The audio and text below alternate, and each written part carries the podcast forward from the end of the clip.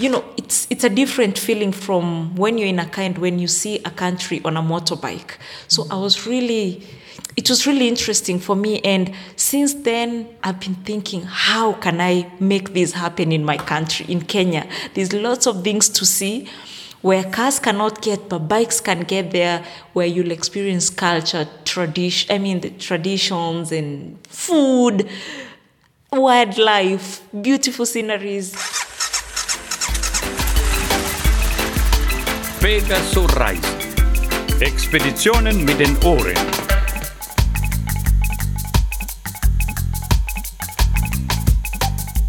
Welcome to Pegaso Reise, the motorcycle travel podcast. We are Sonja and Claudio, and in this episode we talk in English because we are in Kenya. Uh, we are traveling through this beautiful country on two motorbikes, and we met a Kenyan lady who also likes to do off road motorcycle adventures in Africa, Grace Mbari. And in this interview, Grace talks about why she loves to travel on and much more off road on a motorbike, how she started a business out of her passion, and she gives some hints where to travel in Kenya. So, we are here in Nairobi, Kenya, and uh, we met Grace Mbari. Hello, Grace. hi hi claudio Nice to meet you. Um, it's interesting. We wanted to meet you because you are um, a female uh, off-road rider here in Kenya, which I thought is not so uh, so often that that women uh, ride motorcycle here. Is it right? Yeah, it's right. Um, well, in the couple of uh, years back, uh, we didn't have many women riding motorbikes, but now we are quite a number. Though most ladies are on the road doing um, riding the road bikes, and um, I'm one among the few who are doing the off-road bikes. There's about three of us. Yes, three of us who ride oftenly on off-road. Yeah. But riding here in Kenya, isn't it uh, always a little bit off-road if you're outside of Nairobi? Well, if you're looking for the roads less traveled, then it's definitely off road, and that's what I look for. Uh, so I actually try to not go on road all the time. Yeah, so I'm always looking for off road. And when you're out of Nairobi, there's lots of off road. Yeah. And uh, is there something like a motorbiker scene here in Kenya? Um, yes, there is. Uh, you mean like the events for motorbikes? There's lots of events for motorbikes, but then um, they're in groups. So you'll find there's the Superbike Association, there's the Dirt Riders, there's depending on the style of riding uh, that you're in. Though when the when the events happen, all the riders turn up to support each other. So like tomorrow, uh, Sunday, there will be one from the Superbike Association, which they've invited all sorts of motorbikes. So there will be the dirt, uh, dirt bikes, the mini motos, uh, cars. There'll be it's to be more of a sports event for anybody who likes to race. So yes, there it's it's big. And myself, I do participate in the enduro races. Yeah, so that's what I normally do most of the time. Yeah, yes. Okay, so there is also an enduro scene. Yes, the enduro scene is quite big. Yeah, um, lots of dirt riders in Kenya, and um, we do have the national team, and we do have the um, fun enduro races. I do the fun enduro races. Have not yet graduated to do the national enduro, though. From next year, I'll be participating in the national enduro championship. yes. Okay, Yes. you have goals in front of you. but uh, let's go uh, back to where did it all start that you are riding off road? Wow. It started back in India when I had uh, I was living there, work, working and living in India, and um, two of my housemates back there asked me to join them on a Himalayas trip. And I didn't know how to ride a bike. So I told them I can't ride a bike. And they were like, Grace, but you love outdoors. You should try this. I'm like, why not? So who's going to teach me? They're like, we're going to teach you. Then you'll go do your test and all that. So it was three weeks.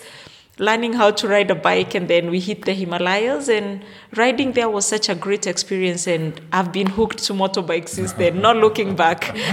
but in India, what did you ride there? Such a, Royal Enfield? yes, on the Himalayas trip, I rode the Royal Enfield Thunderbird. It's a 350cc. It has a sunken seat for the short people like me, so at least I could uh, step on the ground. But later, after the Himalayas trip, I bought my first bike which was a Duke to KTM Duke 200, and that's what now I started commuting to work back and uh, to work and back home with in India.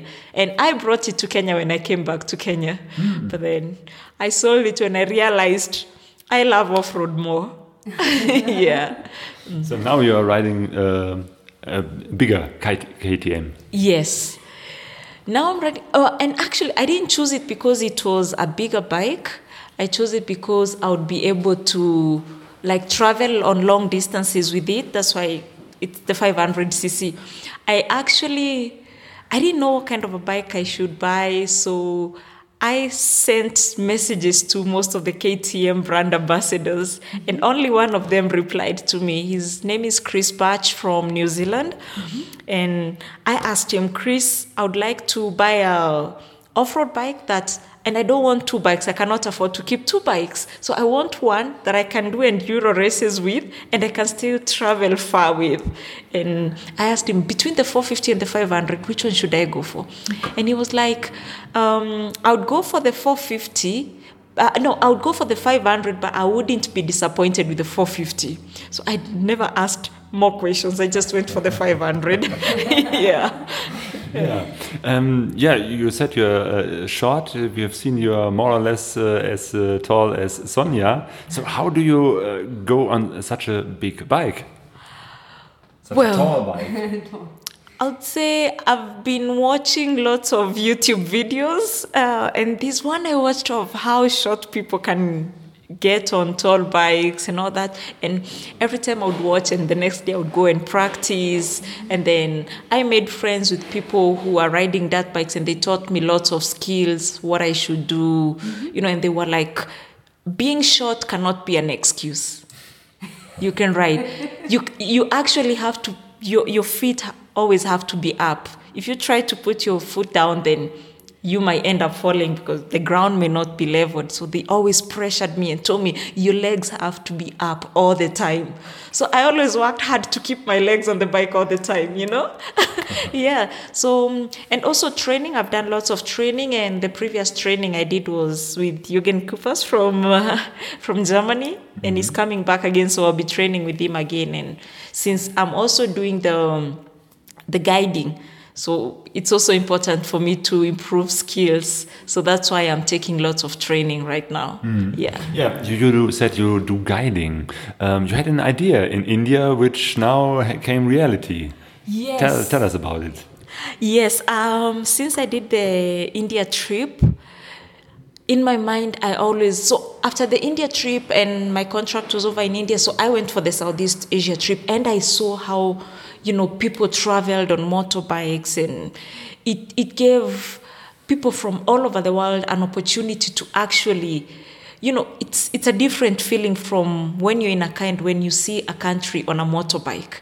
So i was really it was really interesting for me. And since then which is about four years ago i've been thinking how can i make this happen in my country in kenya? There's lots of things to see where cars cannot get but bikes can get there where you'll experience culture tradition i mean the traditions and food wildlife, beautiful sceneries. And I was like, I have to do this in Kenya until I met my business partners, Mike and Vasily, and we shared the same dream and we're like, let's do this. And that's how Rhino Riders was born. Yeah. yeah.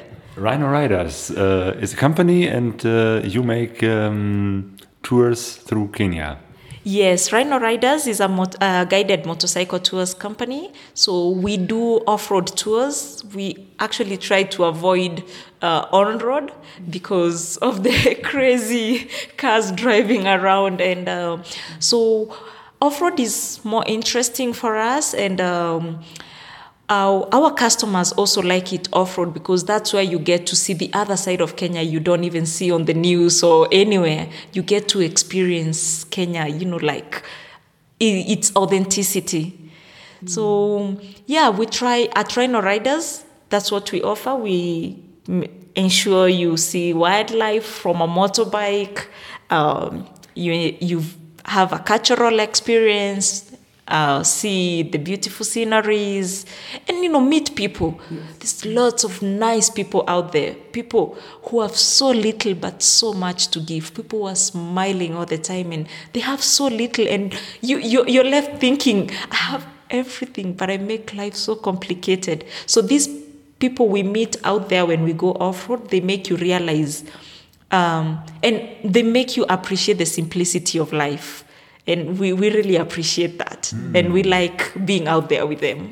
yeah. And do you also travel by your own, by motorcycle? Yes, I do travel on my own. I, I like it actually. Yes, so, well, my life is basically motorcycles.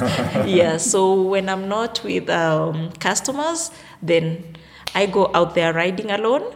Though lately I've been riding with my colleague Alex a lot. So uh, actually, this year I haven't done uh, many trips on my own. The last trip I did on my own was in December, which I was coming back from Livingstone in Zambia.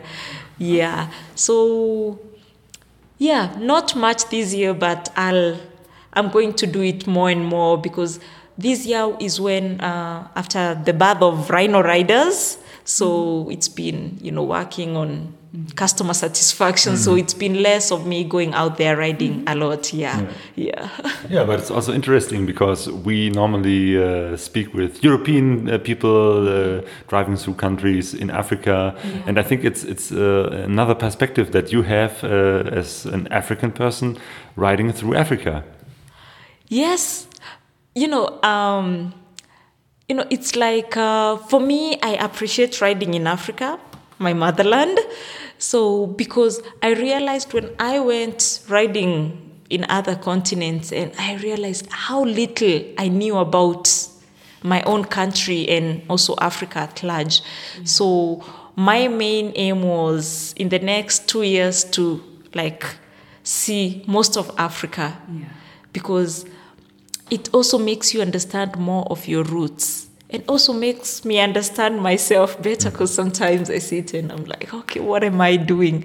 Not many people in my culture would be doing this, but then um, how how you know it helps me to understand myself more. So that's why I've decided to tour Africa before I go out there again and see the rest of the world, which I will. It's it's not in my plans because sometimes I do things randomly, but yeah, you never know which one is the next part. Yeah. If one day it is uh, Germany, you must uh, come and visit us for sure. For sure. Germany is a must. yes. And I will come and visit you. Yeah. And we ride together. Yeah. that would be nice. Yes. to find some off-road roads. So, and you said the um, the reaction of your friends and families for uh, yeah, what are you doing? How is the reaction there? Wow. That's a good question. Um, first, I'll tell you one of the reactions that really makes me comfortable with what I'm doing. It's my grandmother. Uh, one day I visited her on a motorbike. It's the first time she saw me riding, and she said, Grace, you know what? Back in our days, girls wouldn't do this. And if I was young, uh, if those times are like if she put herself in my shoes today, she told me she would do the same. So she told me, you go out there, make a difference, right? Do what makes you feel free, and we'll be back here. We'll pray for you and we'll support you. And I felt like I got permission from one of the very most important people in my life, you know? And it made me feel like I'm not doing wrong. Because sometimes you get, especially um, in our culture, um, the women, of course, are supposed to be at home, raising the family and all that. So you find men who, like in traffic, one day a man just told me, Oh, you're a lady riding a motorbike. Go back to the kitchen. You shouldn't be on the road. I just looked at him. I didn't know what to tell him. So you get that a lot. But then the, the motorcycle scene is really changing and people are starting to appreciate that ladies too can ride in Africa. You know? Yeah. So for me, it's more about riding on and also encouraging other ladies to keep on riding. And right now, I'm on a mission to get more ladies to ride off road. yes. Yeah. So it's not only in Africa like this, in Kenya, in Germany, it's also so that women are a minority uh, driving for themselves. Uh, most of them are sitting behind, like me, the first years, and it's even in Germany, it's it's also like this that a woman driving motorbike is not very well. It's accept, accepted, but it's um, yeah, we are a minority. Yeah, it could be much more because on, on the bike rallies, on the on the meetings, it's nicer when there are more women and not only the men. yes, it's fun, more fun. Um, yes, you thought about there's more and more uh, people here in Kenya uh, doing also. Uh, adventure travels. Uh, I heard about a couple who's now uh, on a world trip uh, on two motorbikes uh, around the world, two Kenyans. Yes, um, well, I'm proud they're my friends. That's uh, Dos and his wife Wamoyo. So they've, they've started their journey less than a month ago, and they'll be touring the world. They'll be doing a round the world trip for the next three years. Uh, they're riding um, GS BMWs. Um, so and for them also, you know, it's it's something they're breaking the stereotypes. We we haven't had couples from Africa. Well, there are some, but not as much. And from Kenya, they are the first ones to do the around the world trip. And so there's such an encouragement to us, other riders, and also to young people who, you know, are comfortable. They're just on their comfort zones. But then Wamoyo and Dos have shown people you can get out of your comfort zone and see the world. You know, so it, it's really nice, and hopefully, when they come to Germany, you'll get to meet them. Yeah, I just want to make an interview with them also. Yeah, I have a question. So, is it perhaps because um, in the last years in Kenya there is a growing middle class, and if you are not struggling for your everyday life, you have the mind free for having an idea of, um, oh, I want to make like this, and I, yeah, is it something like that? Yes, um, with the yeah, what you said about the growing middle class um, economy, um, you know, people having a eight to five job and you work Monday to Saturday and you get home, you're tired, so you never get to. And on a Sunday, you'll just stick at home. It's the only day you have to rest. But now we have more and more people who are trying to do their own things, entrepreneurship. And so when you're doing that, then be, when you are your own boss, then you get to have that time that you can explore other things. Yeah, but then when it's that uh, eight to five kind of job, then it's really difficult here because then it's only Sundays that you have free, and the only thing you want to do is spend with your family or just stay at home and rest. But then that's changing really fast. The more people are getting into entrepreneurship and getting to open their minds into you know you, you you don't just travel because you want to see things but you also travel to learn. So you find people entrepreneurs are traveling also on motorbike but then where you're going you get to learn more of how to come and improve your business. And that's how it opens your mind. Like let's say you go to a different country you come and make those things happen in your own country so people have realized traveling, you know, before traveling seemed like a waste of time, you know, but people have realized traveling is not actually a waste of time. The things you learn actually improve your life so much. Yeah. Yes, uh, it's always this, this intercultural learning which which uh, can really change uh, your life if you're open minded and, and see or learn on the journeys to see the world with a different view. Yeah. That's really something very good.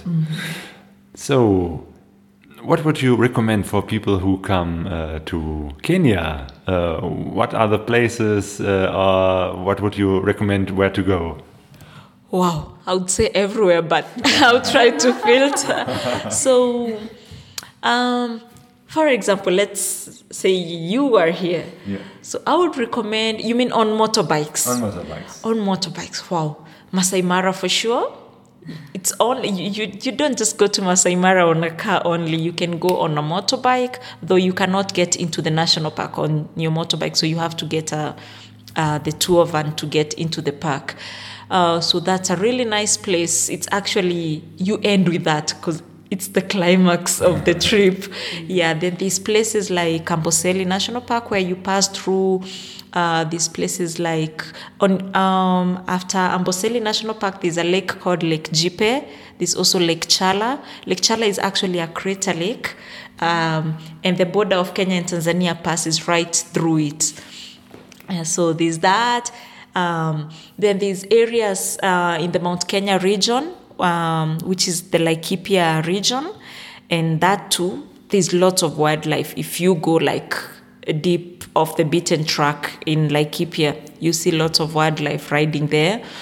Then there's northern Kenya, Lake Turkana, which is uh, where there is the cradle of man, um, uh, the cradle of mankind. Yeah, you know where the first bones of the human being were found. So you can ride there, though it's not a ride for the faint-hearted because there's um, it's really rough terrain. So you need to be prepared for it. You know, f- punctures. There's lots of volcanic rocks. There's lots of sand, but it's a, quite an adventure, and you get to stay with the uh, with the families, the Samburu people from northern Kenya, who live um, just next to the lake. You get to camp next to their huts, and it's such a nice experience. Yeah, and there's the coast, the coastal region. You can also ride to the coast region. There's off-road routes. There's uh, and uh, there's the highway. I prefer the off-road route. yes, yeah. So on the coastal region, there's places like uh, Watamu, Malindi. There's lots of back routes. Um, there's also on the southern coast, Diani, there's also some back routes there. There's a place called the Shimba Hills where you can ride through.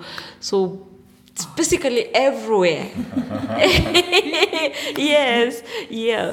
Mhm. But my favorite is going to Masai Mara off road and uh, towards um, there's a lake called Lake Magadi.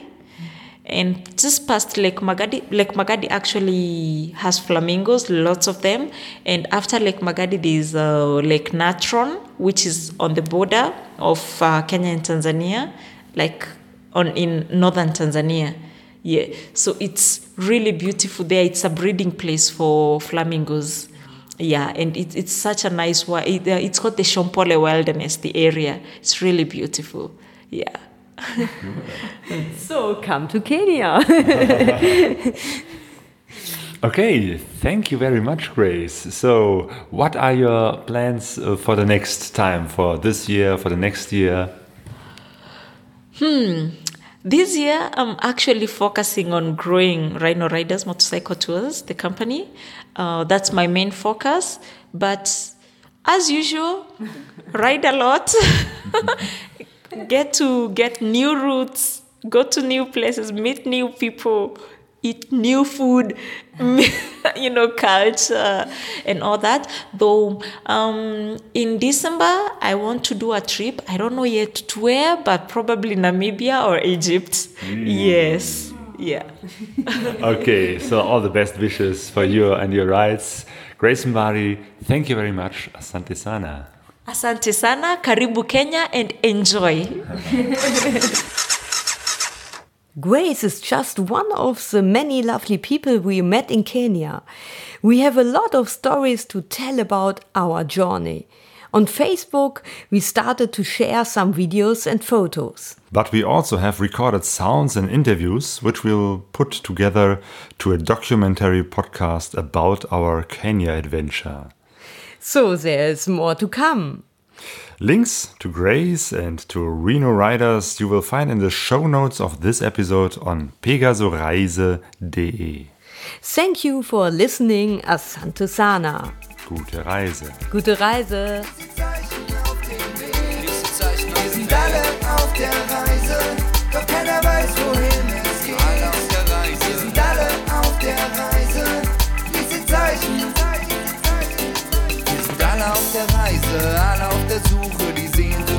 Motor.